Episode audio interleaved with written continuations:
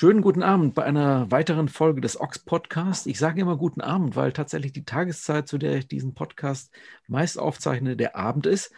Aber ihr könnt ihn natürlich auch zu jeder anderen Tageszeit hören. Dann denkt euch einfach bitte das guten Morgen oder schönen Nachmittag mit dazu. Mein heutiger Gast, meine Gästin ist Isa Patzig von Stargazer Records und äh, weil sie noch einen Zwilling hat, der bei Cargo Records arbeitet, gibt es auch die Isa Parzig als Labelmanagerin von Cargo. Isa, mit welcher Isa fangen wir an? Du, ähm, erstmal hallo, schönen guten Abend. Äh, ja, siehst jetzt sage ich auch guten Abend an die äh, Ox-Podcast-HörerInnen.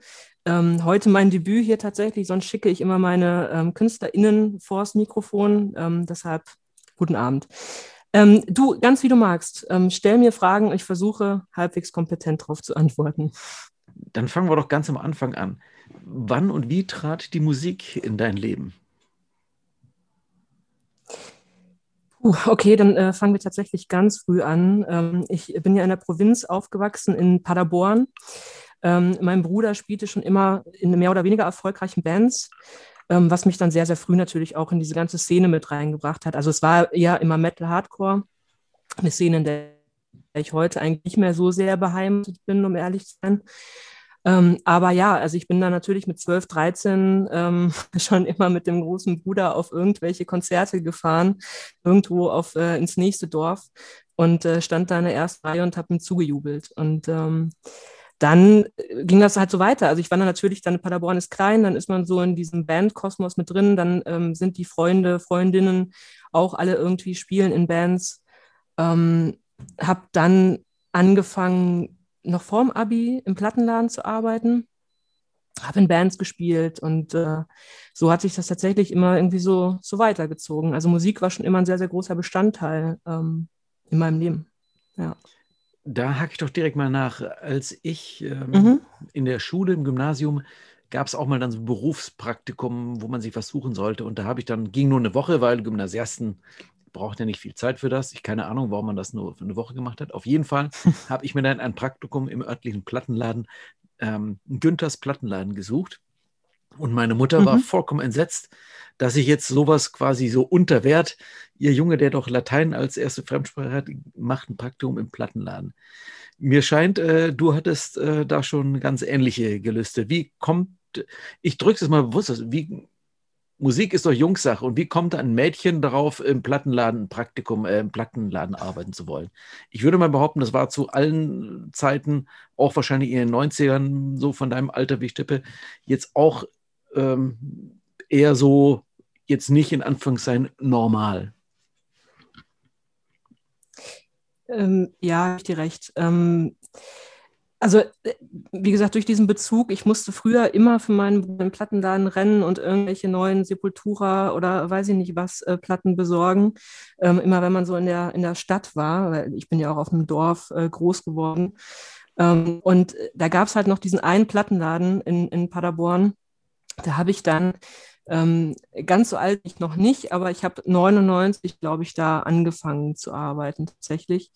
Ähm, für mich war das, also Musik war immer ein, ein Interesse. Also ich ne, habe mich immer für interessiert und ich habe die Frage gestellt, darf ich das jetzt, wenn ich ein Mädchen bin? Oder also, du weißt, was ich meine. Also es war einfach für mich total gegeben, ähm, das zu machen, ähm, ohne irgendwie, ja, das zu hinterfragen, ob das jetzt ja, und wie gesagt, es ist ja auch so, dadurch, dass ich diesen ganzen Background oder diese, also alle meine Freunde damals kamen tatsächlich, haben irgendwas mit Musik zu tun gehabt, haben in Bands gespielt, haben gesungen, was auch immer. Das war einfach total normal. Freunde oder Freundinnen? So. Also jetzt konkret, äh, ähm, war das eher so ja, eine männliche also, Bezugsgruppe, mit der du da so unterwegs warst? Oder ähm, ja, die, hm. die Mädels-Clique? Nee, dadurch, dass ich mit zwei Brüdern groß geworden bin, ähm, war es tatsächlich so, dass ich eher in dem Dunstkreis äh, unterwegs war. Also waren tatsächlich eher Jungs. Ähm, klar gab es dann die, die Mädels, die auch dabei waren, so die Freundinnen der Jungs. Ähm, aber tatsächlich ist es so, dass ähm, selten Frauen in der Band auch gespielt haben. Was auch für mich, ich meine, ich habe ja, wie gesagt, auch in mehreren Bands gespielt, immer Bass gespielt. Ähm, und das war für mich auch nie ein Thema. Also es war auch irgendwie ganz normal, ähm, in dieser Band, Teil dieser Band zu sein. Und das war ja tatsächlich, wenn man das jetzt betrachtet, ist ja nach wie vor noch ein Thema, uh, Frauenquote, ähm, Festivals und so weiter. Dafür, ähm, da habe ich mir Gedanken drüber gemacht. Und das war, weiß ich nicht, 2000, Anfang 2000 habe ich angefangen. Dann waren wir 2005 oder sowas in den USA auf Tour mit der Band und so. Und das war nie außergewöhnlich. Und ich muss auch ich rede jetzt natürlich, ist ein totaler Fluss, du stellst mir gar keine Fragen, aber es kommt einfach so, weil es natürlich auch ein Thema ist, was mich sehr beschäftigt, auch wenn ich in meiner Arbeit mit KünstlerInnen ähm, war es tatsächlich auch Gott sei Dank nie so, dass ich äh, eine Form von Sexismus erlebt habe, ähm, während ich auf der Bühne stand und auch nicht danach. Es war immer, immer so, ja cool, da ist auch eine Frau in der Band, ähm, aber so wie es andere erleben, ähm, die Form von Sexismus, die auch bedeutet, na, für eine Frau spielt sie ganz gut Gitarre, ähm, die musste ich Gott sei Dank so, so nie erleben. Ja. Du solltest vielleicht auch mal den, du wieder eine den, Frage stellen. Du solltest vielleicht auch mal den Namen deiner Band erwähnen, die du damals hattest, oder den Namen der Bands.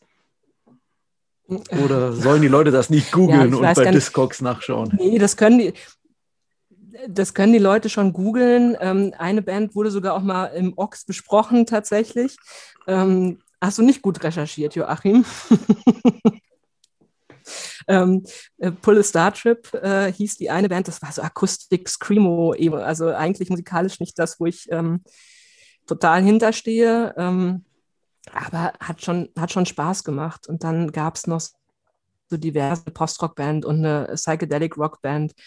Also schon eher ähm, dann auch so ein bisschen das, wo mein Herz äh, musikalisch eher schlägt. Ja. Und mit welcher Band warst du in den USA unterwegs? Wie hat sich das ergeben? Das war tatsächlich Polystarch und ähm, das war noch die goldene MySpace-Ära. Da haben wir einen Booker ähm, ähm, aus den USA kennengelernt über MySpace. Wir hatten aber auch dadurch, dass unser ehemaliger Sänger bei Revelation ähm, ein Praktikum gemacht hat, ähm, hatten wir da quasi auch so einen kleinen, das war kein Label-Deal, es war eher so ein mit Distro-Deal in den USA. Und so hat sich das dann ergeben. Es war super DIY. Ähm, es war aber trotzdem äh, sehr, sehr nett. Also ich meine, wer geht schon irgendwie 14 Tage auf Tour durch die USA und total blauäugig mit, weiß ich nicht, Mitte 20 und äh, noch kein Arbeitsvisum. Ich weiß gar nicht, ob man das erwähnen darf, aber ja, es war schon äh, schön tatsächlich. Zurück zu der Plattenladen-Sache. Äh, so ein Plattenladen hat ja in so einer Kleinstadt äh, in damaligen Zeiten, heute gibt es ja leider nur noch wenige Plattenläden und wenn dann eher in größeren Städten, immer so einen Community-Hotspot-Charakter. Das heißt, da traf man Leute, da traf man sich, da beäugte man sich, wer, wer steht denn da noch rum, was zieht der oder die jetzt da für eine Platte raus. Man hat Sachen empfohlen bekommen und äh, ja, Ende der 90er hast du gesagt, ging das so los. Äh, da war ja noch Internet jetzt noch nicht so wie heute. Das war eher so eine Randerscheinung. Ähm, muss man sich da so ein Nick Hornby High Fidelity mäßiges Setting vorstellen oder wie war das mit deinem Job denn im Laden und wie hast du diese Umgebung erlebt? Mm, wir waren sehr divers äh, ausgestattet tatsächlich. Es gab eine große Klassik-Jazz-Abteilung. Ähm, Vinyl war tatsächlich zu dem Zeitpunkt nicht so gefragt. Es war immer noch äh, CD das Hauptformat. Ähm, wir hatten nur eine ganz kleine Vinyl-Ecke. Also ja, Nick Hornby wurde es dann vielleicht ein bisschen, ein bisschen später. Anfangs ähm, war es schon so, dass man viel Charts-Kram verkauft hat. Ähm, dass man, also ich muss ja auch dazu sagen, ich war ja jetzt auch nicht mit, mit äh, 17, 18, als ich da angefangen habe, äh, das wandelnde Lexikon, das hat sich natürlich dann auch das Patois-Wissen erst im äh, Laufe der Jahre entwickelt. Ähm, aber ja, das war schon, das vermisse ich heute tatsächlich noch sehr, Musik empfehlen zu können, die StammkundInnen zu haben, die, die kommen äh, wöchentlich und, und man legt denen die Neuheiten hin und sagt genau, hey, das ist genau dein Fall, das wirst du lieben und die dann irgendwie happy aus dem Laden gehen. Und äh, ja, das, da werde ich tatsächlich wehmütig, wenn ich daran denke, weil heute ähm, bringe ich das Produkt in den Laden, aber kriege nicht mehr so wirklich mit, ähm, zumindest auf Vertriebsebene bei Cargo nicht so wirklich mit, was empfinden eigentlich die Leute jetzt dabei, wenn sie die Platte hören oder kaufen. Ne? Es war eben direkte Eins zu eins Austausch in solchen Situationen. Und äh, ja, eben, wie ich schon sagte, zum einen hat man natürlich gesehen, wenn man als Kunde oder Kundin hat man gesehen, wer da drin stand, wer was gekauft hat, wer sich was angehört hat, diese typische Plattenspieler, Kopfhörer auf den Ohren äh, Situation. Und ja, aber zum anderen natürlich auch ähm, war eben die Person, die da hinter der Theke stand. Ich habe äh, damals in Heidenheim eben bei Günthers Plattenladen ähm, war der Typ, Namen hm. habe ich tatsächlich vergessen. Dann gab es noch 33 Drittel, das war dann so, die beiden äh, Herren, Herren Chogalla, die waren eher so ein bisschen die elitären Schnösel, obwohl sie eigentlich sehr cool waren. Äh, später in Essen, ähm, in, äh, äh im Rockstore in äh, Essen-Stehle, ähm, der, der Günther heißt er, glaube ich, der äh, macht den Laden, glaube ich, immer noch mittlerweile mit seinem Sohn. Da war aber schon immer, und darauf will ich mhm. hinaus, war das schon immer so ein Ding, na, da stand halt irgendwie so ein, eine Person hinter dem Dresen und die hast du halt gefragt, brauche ich die? Ist die was? Und so, nee, das ist nichts für dich oder mal probier das mal, nimm mal die mit und so weiter. Wie war da so dein, wie erinnerst du das, diesen Austausch mit Kundinnen und Kunden? Äh, zum einen, was man einem natürlich dann so an, an an, an Kompetenz zugestanden, zugesprochen wird oder halt auch so, ja, was will die oder was will der jetzt hier? Ja, fallen mir mehrere lustige Geschichten ein tatsächlich. Also zum einen ähm, gab es da schon auch äh, die, ich nenne sie jetzt mal ganz plakativ, die alten weißen Männer, die meinten, ich hätte keine Ahnung von Musik, äh, was dann in der Regel, ich will niemand wissen, aber das Eclipse-Publikum war, ähm, was äh, wirklich eher diese Krautgeschichten hörte ähm, und äh, bewusst immer zu meinem Kollegen wollten um dann hinterher, äh, wenn dann der männliche Kollege nicht da war, zu, zu sagen, oh, äh, Sie kennen sich ja doch aus. So, ähm, ja, tatsächlich kenne ich mich damit aus. Ähm, was man aber auch in der Klassik äh, ganz klar hatte. Also da gab es auch gerade die älteren Herrschaften. Ich meine, ich, äh, mein Klassikwissen ist nicht so immens, als dass ich mich damit brüsten könnte, aber schon solide. Ähm, ja, das, das zum einen, also da hat man schon auch ähm, so ein bisschen dieses äh, Erhebliche von, von, meistens Kunden tatsächlich ähm, wahrgenommen gegenüber der Frau, die dahinter stand. Ähm, aber man hat natürlich, da sind großartige Freundschaften entstanden. Also man hat so viele Leute so intensiv kennengelernt, eigentlich ein äh, ebenbürtiger Austausch auch stattfand. Und klar hat man da mal Witze gemacht. Also wenn die Kids ähm, die Agro Berlin hören wollten, über D-Player und der CD-Player nicht funktionierte, dann war mein Startspruch, das ist der Geschmacksfilter, deswegen funktioniert das nicht. Das ist natürlich auch dann wieder auf meiner Seite die totale äh, elitäre Haltung, aber natürlich immer mit dem Augenzwinkern. Aber ja, das ne, ist tatsächlich dadurch, dass es so divers war, gab es ja auch sehr, sehr diverse KundInnen, die dann in den Laden kamen. Ja. Hast du denn das Ganze als Ausbildung gemacht? Hast du irgendwas studiert? Hast du irgendwas Ordentliches gemacht? Oder bist du letztlich im Selbststudium äh, Musikologin geworden? Ähm, ich habe den typischen, ich habe die typische Laufbahn einer Geisteswissenschaftlerin hinter mir. Ich habe äh, viel zu lange Germanistik studiert ähm, und es nicht fertig, äh, also nicht, ich habe halt währenddessen immer viel gemacht. Also ich habe auch dann teilweise Bücher übersetzt ähm, und habe die Plattenladen. Es waren so viele Baustellen, dass mir am Ende eigentlich tatsächlich nur noch die äh, Magisterarbeit fehlte. Und wie mir das halt so ist, hat man sich dann gedacht, nee, da hast du jetzt keinen Bock drauf.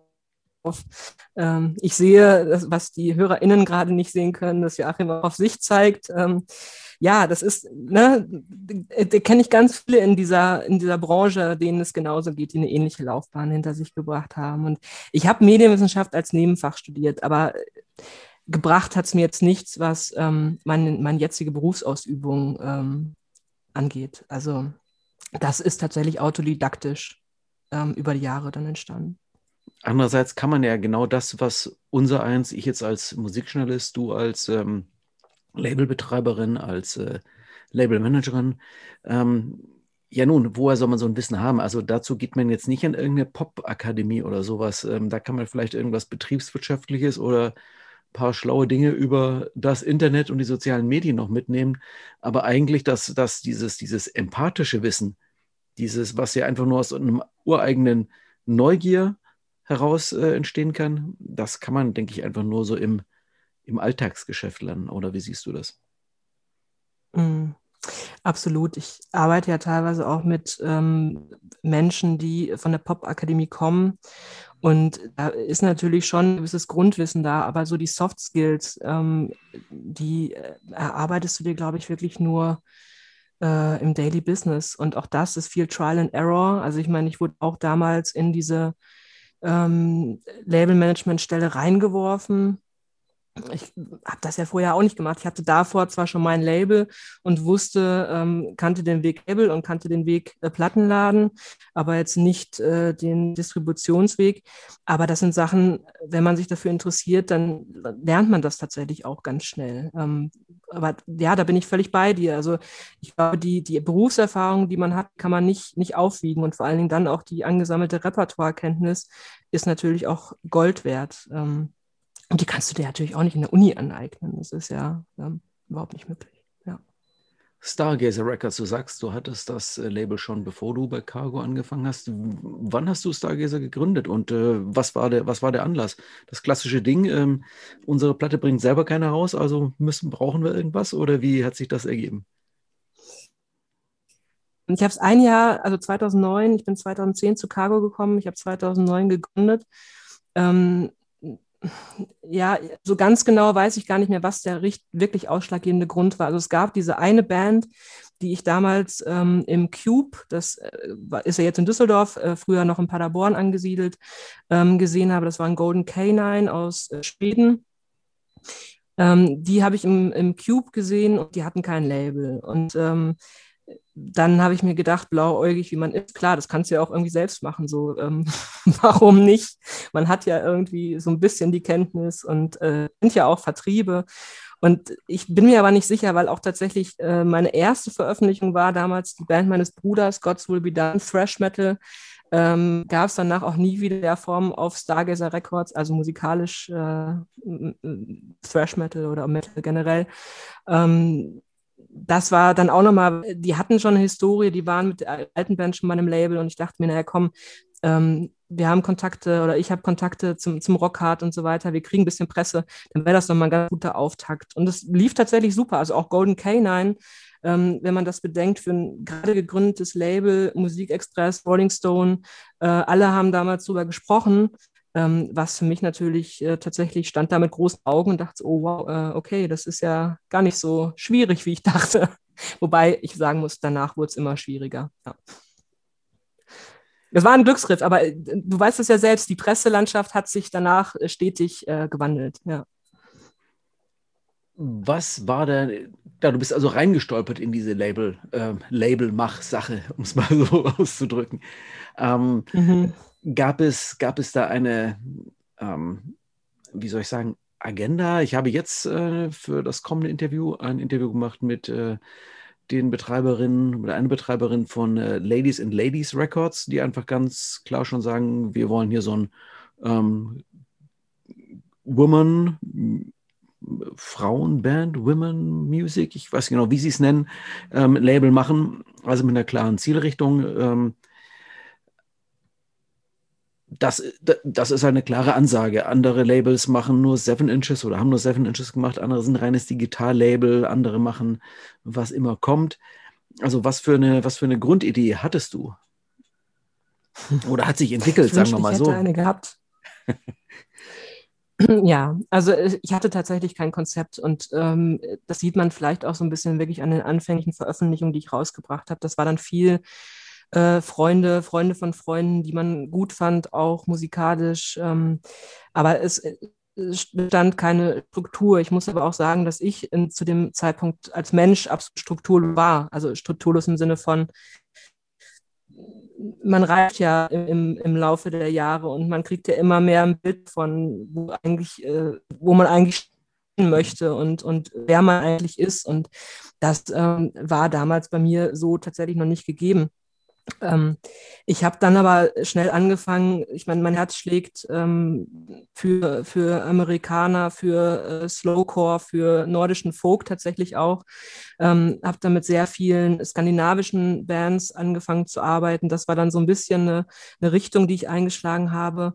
Ähm, muss aber auch sagen, mein Leitspruch war immer, ich lege mich nicht fest auf irgendwas, weil ich möchte, dass ohne Limitierungen rausbringen. Ich möchte einfach das, was, was mich bewegt, wovon ich denke, es kann auch andere bewegen, rausbringen. Und klar wäre es toll. Ich denke da auch heute häufig drüber nach, ein Sublabel zu haben, was sich wirklich auch auf ähm, äh, weiß ich nicht, weibliche oder, oder Künstlerinnen oder auch ähm, Bands mit hohem Frauenanteil ähm, fokussiert, um dem Ganzen auch irgendwie nochmal mehr Gewichtung zu geben, weil mir das natürlich auch ein Anliegen ist, dass die Repräsentation da gegeben ist.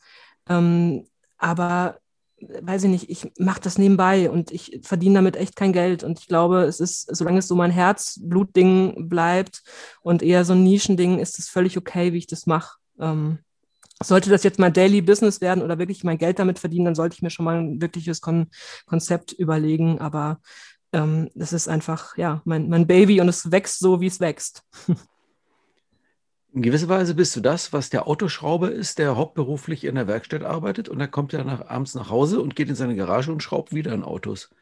Du arbeitest den ganzen Tag an Platten mit Musik und abends ja. machst du dann noch ein Label. Ich meine, äh, ziemlich addiktives ja. Verhalten, oder? Wie nennt man das?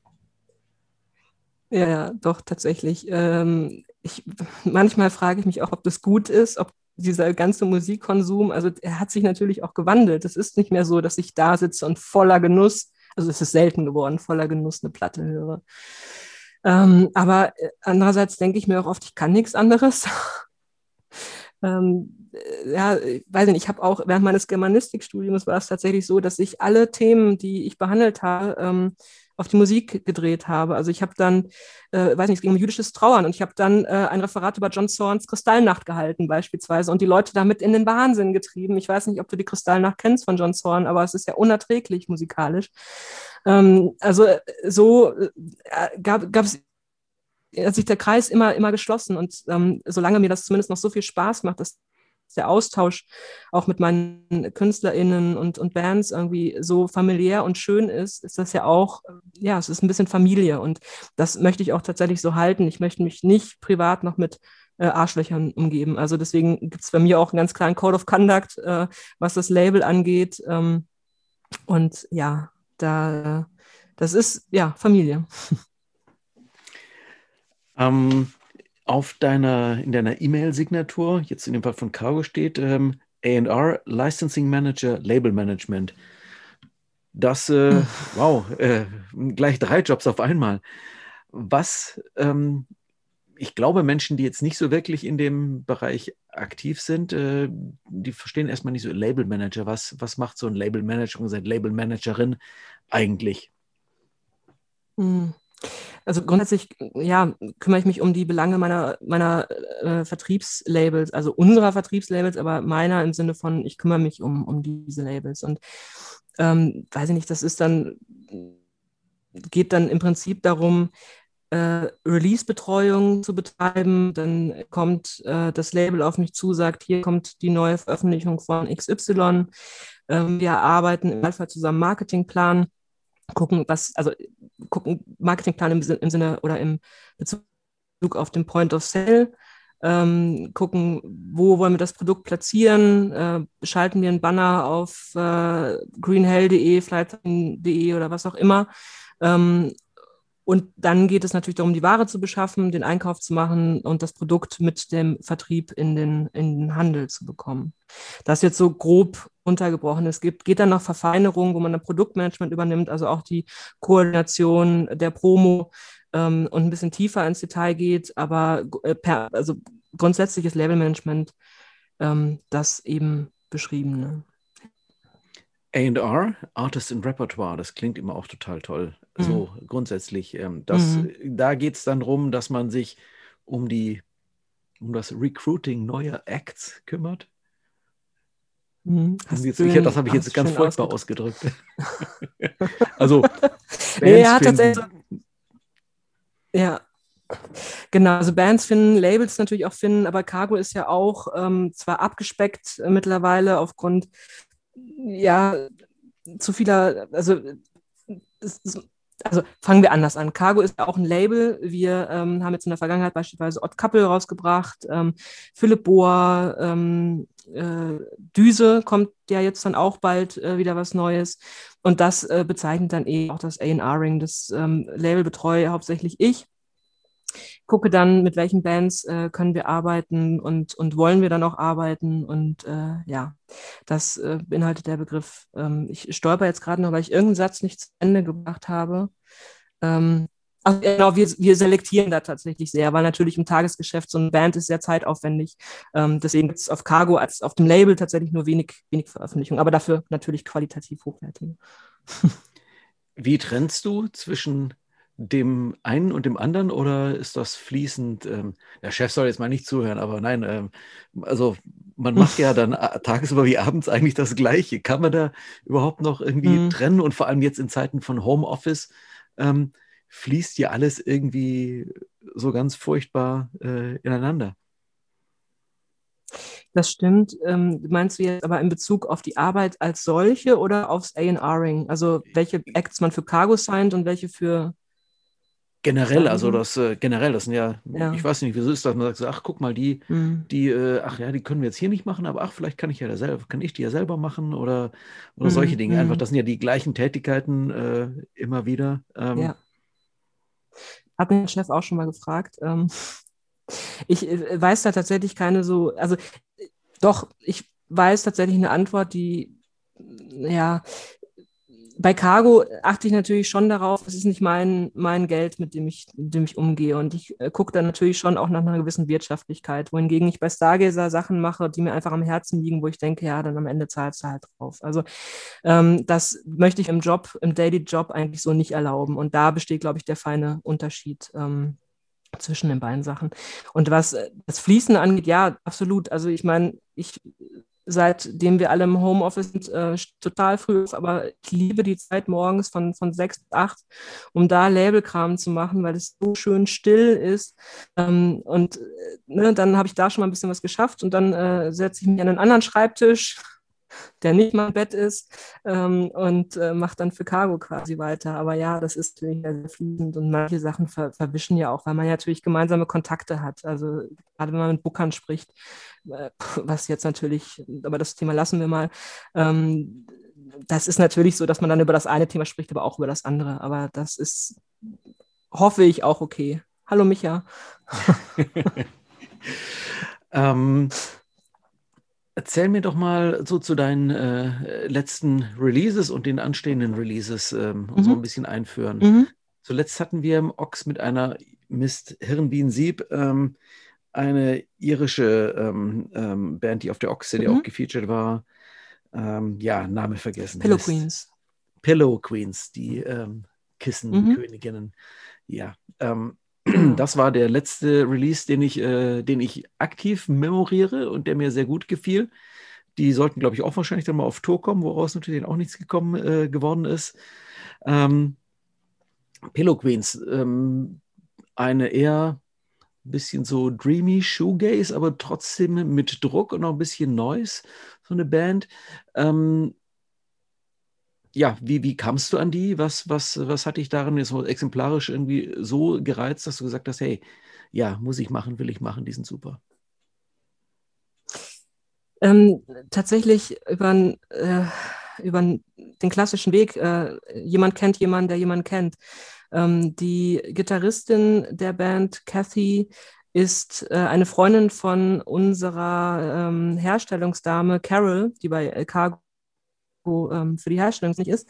Und dann ähm, wurde sie irgendwann, also Carol wurde dann irgendwann gefragt, ob Cargo nicht die Herstellung für das Produkt machen kann. Und dann äh, kam natürlich auch gleich die Frage, wenn man schon mal mit jemandem aus der Musikbranche spricht, äh, wüsstest du nicht ein Label, wo wir veröffentlichen könnten, zumindest in GSA? Und ja, dann hat sie das äh, mir weitergeleitet und ich das hat keine zwei Minuten gedauert. Ich wusste einfach, das stimmt. Also ich habe das, habe ein Video gesehen, wusste, okay, die per harmonieren perfekt miteinander. Das ist ein Team, das sind Freundinnen tatsächlich. Ähm, fand äh, musikalisch ist ganz, ganz großartig und äh, tatsächlich auch eine Band, die was zu sagen hat. Ähm, also ich weiß nicht, die Leute, die ähm, das Interview im Ox gelesen haben, das ist eine offen queere äh, Band, die ähm, unter anderem darüber singt, als äh, queeres Mädchen im erzkatholischen äh, Irland ähm, aufzuwachsen. Ne? Und ähm, das, da, also das hat mir alleine auch schon wieder so viel ähm, persönlichen Input gegeben, mit ihnen darüber zu sprechen und über ihre Erfahrungen zu sprechen und natürlich auch über ihre Erfahrungen. Das, was ich eingangs erwähnte, das Zitat ähm, oder der Kommentar zu ähm, für eine Frau kannst du ja Gitarre spielen, wurde tatsächlich den Pillow Queens mal äh, an den Kopf geworfen. Und äh, ja, ich weiß nicht, das hat einfach vom ersten Moment einen äh, Klick gemacht und eine super Erfolg. Also ich meine, die Mädels haben im Rest der Welt äh, selbst veröffentlicht. Ich habe da so ein bisschen mitgeholfen. Ähm, wurden jetzt von James Corden eingeladen, ähm, was natürlich ein absoluter Ritterschlag ist. Die USA ähm, drehen ein bisschen durch. Sub Pop hat sie jetzt fürs Publishing gesigned. Also das ist schon wow. Äh, freut mich natürlich auch ähm, persönlich für die, für die Mädels sehr, sehr arg. Genau. Und ähm, um darauf zurückzukommen, was noch kommt in Kürze. Ich ähm, werde, das, äh, ich weiß nicht, ob dir die Band was sagt, das ist Postrock aus Chemnitz, äh, Playfellow haben schon ein paar Alben veröffentlicht, aber auch eher so im ja, Postrock Underground. Da wird dieses Jahr ein neues Album kommen, was ich äh, machen werde. Ähm, ich arbeite mit einem jungen, äh, noch äh, unbekannten Künstler, Henning Hans, heißt das Projekt, äh, zusammen, was so ein bisschen in die Tokotronik Element of Crime Richtung geht, deutschsprachiger Gesang. Es kommt jetzt in Kürze das neue Album der äh, finnischen Singer-Songwriterin Mirja Klippel. Also wie du siehst, auch wieder alles sehr divers musikalisch, ähm, aber natürlich alles sehr, sehr schöne Alben, die da kommen werden. Ja. Du sagtest schon, dass das jetzt alles finanziell nichts ist, wovon man reich wird. Ähm, zumindest äh, reinkommen sollte das Geld wieder, dass man nicht auch noch drauf zahlt. Aber ähm, ja, jetzt mal so mhm. ganz simpel, warum macht man, warum macht Frau das denn dann? Ähm, hm. Was, was, was, was gibt das dir? Du äh, hast es gerade schon ein bisschen bei Pillow Queens so angedeutet. Ich habe dich, also wir sehen uns ja hier, weil das ja über Zoom hm. auf Video ist, so, so leuchten in den Augen, so, so, ja, hm. ja, wow. Also so eine Begeisterung, die dann sofort aufblitzt. Ähm, meins, da habe ich Bock drauf, das, das macht Spaß. Also so, was hm. motiviert dich, das zu tun, trotzdem zu tun? Der Erfolg, den, also in der ersten Linie, in erster Linie lerne ich die KünstlerInnen erstmal kennen und gucke, ob das auf einer persönlichen Ebene passt, ob das irgendwie funktioniert, ob da ne, irgendwie, ja, ob das irgendwie so funkt. Und ähm, dann ist es natürlich so, dass man möchte, dass die Bands oder die KünstlerInnen erfolgreich sind. Und dem Ganzen zuzugucken und da irgendwie ein Teil von zu sein und seinen Teil, wie gesagt, dazu beizutragen, das ist äh, ein total schönes Gefühl. Also das, äh, ja, wie gesagt, auch, klar, natürlich auch, also das, was, was mir am wichtigsten ist, ähm, das klingt auch irgendwie, ich tue mir schwer, das so auszudrücken, aber äh, diese Dankbarkeit, die einem dann tatsächlich auch entgegenkommt, ähm, ja, das ist, glaube ich, viel mehr wert als, als jetzt das Monetäre. Das ist total schützlich, ich weiß das, aber es ist am Ende das, was mich antreibt, tatsächlich, ja. Das ist natürlich schon ein total krass anderer Ansatz als den der, ja, wie soll ich sagen, dem ganz ursprünglichen ähm, ja, die dem, ich sag mal, dem harten Musikbusiness äh, zugrunde liegt. Ähm, äh, natürlich braucht es im Musikbereich immer diese gewisse Begeisterungsfähigkeit für die Musik, aber ähm, nun ist es ja so, dass in, in, ähm, in größeren äh, äh Firmen, in, in, in äh, börsennotierten Unternehmen, die letztlich dem Shareholder Value verpflichtet sind, natürlich das einfach als wie jeder Börsenmakler oder ähnliche auch, wird einfach Geld investiert und dann muss halt der, das Return on Investment irgendwie vorhanden sein. Ähm, bei dir ist es ja rein auf emotionaler Ebene. Ähm, aber der, der grundsätzliche, es ist ja ein komplett anderer Ansatz eigentlich als in der großen mhm. ähm, Welt. Ähm, ist es das, was dieses DIY-Ding irgendwie ausmacht, dass man das eigentlich quasi dann ins komplette Gegenteil dreht? Glaube schon. Also ich meine, du hast ja auch mit äh, dem lieben Thomas von Tomatenplatten gesprochen. Bei ihm ist es ja tatsächlich ähnlich. Es ist ja auch eher ein ideelles Ding. Ähm, es ist, ja, es hat, glaube schon, also es ist schon professionell, es ist nicht komplett DIY. Also äh, dafür, dass ich das alleine mache, versuche ich schon immer, das so professionell wie möglich äh, aufzuziehen und habe dann natürlich auch PartnerInnen, mit denen ich arbeite, auch was Promo mache ich selbst, aber Radiopromo zum Beispiel äh, schaffe ich nicht selbst. Und ähm, ja, aber ich, ich weiß, weiß, was du meinst. Ich ähm, habe äh, ja mal mit äh, äh Craig Beaton äh, von Ex-Eriogramm äh, gearbeitet. Ähm, der hat sein Solo-Projekt Mode of Dust äh, bei mir rausgebracht, was für mich natürlich auch der absolute Wahnsinn war, weil ich seit Jahr und Tag Aerogramm äh, und Chemical Underground Fan war und bin. Und er hat mir gesagt, so habe nicht angefangen, Musik zu machen, um irgendwie den ganzen Tag vom Rechner zu sitzen und nach Likes und, und Shares irgendwie zu suchen. Deswegen höre ich jetzt auf. Und ähm, das war für mich so ein sehr regender Satz auch einfach, weil auch das ist wieder total ähm, sehr emotional, wenn ich das so sage, aber es sollte am Ende immer noch Musik gehen und ähm, darum, diese, ja, die, die Gefühle irgendwie aufzunehmen, die Musik äh, auslösen kann und eben nicht nur um ja, wie viel Bass hat der Track auf Spotify und was bitte sagt das über die Musik aus? So, das ähm, sind tatsächlich Themen, die mich immer wieder sehr verärgern, ähm, wenn man sowas dann entgegengebracht bekommt. Ja, aber die haben ja nur unter 1000 Plays, es kann ja nicht gut sein. Ähm, ja, das ist, weiß ich nicht, ich bin ja auch noch, also ich bin jetzt genau ja in dieser Zwischen, dieser Zwischenphase in die Musikbranche eingetreten, die so von noch physisch ins Digitale überging. Aber ich weiß halt noch, wie es war Ende der 90er, ähm, wie man irgendwie Musik rezipiert hat äh, und ähm, vermisst das tatsächlich auch ein bisschen.